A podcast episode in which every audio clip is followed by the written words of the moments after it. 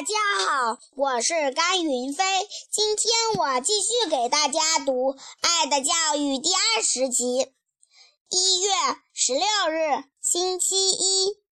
可怜的波莱可西，我的确很佩服我的同班同学斯黛蒂，但是我也十分喜欢与波莱可西交往。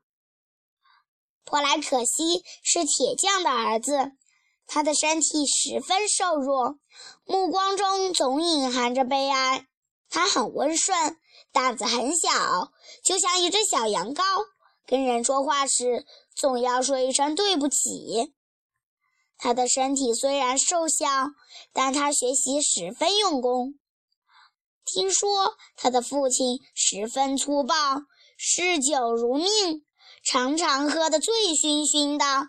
带着满身的酒气回到家中，每当这时候，他总是无缘无故地殴打珀莱可西。珀莱可西身上被打得青一块紫一块的。有时，他的父亲打过珀莱可西之后，还把他的书和笔记本摔得满地都是。普莱可西常常是满脸青紫，眼睛红红的来学校上课。同学们见他鼻青脸肿，问他是怎么回事，可他从不承认他父亲打过他。时间长了，同学们终于知道他父亲把他打成这样的。每当有人，每当有同学问他：“你父亲又打了你？”他总是强装笑脸回答：“没有事的。”珀莱可西的爸爸不仅是个酒鬼，还不务正业，成天东游西荡，不干正事，还交上了一帮地痞流氓，经常在外寻寻衅闹事，家里却穷得没有吃的。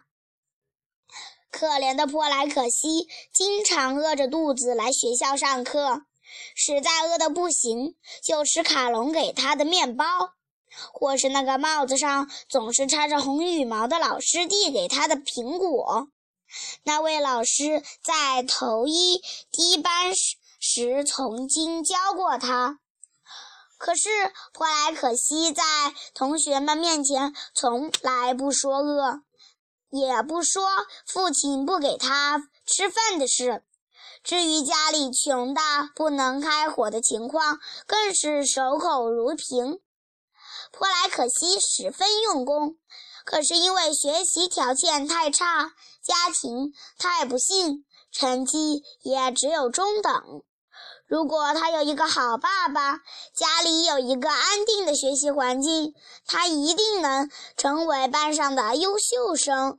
啊，可怜的波莱可西，我祝愿你快乐。谢谢大家。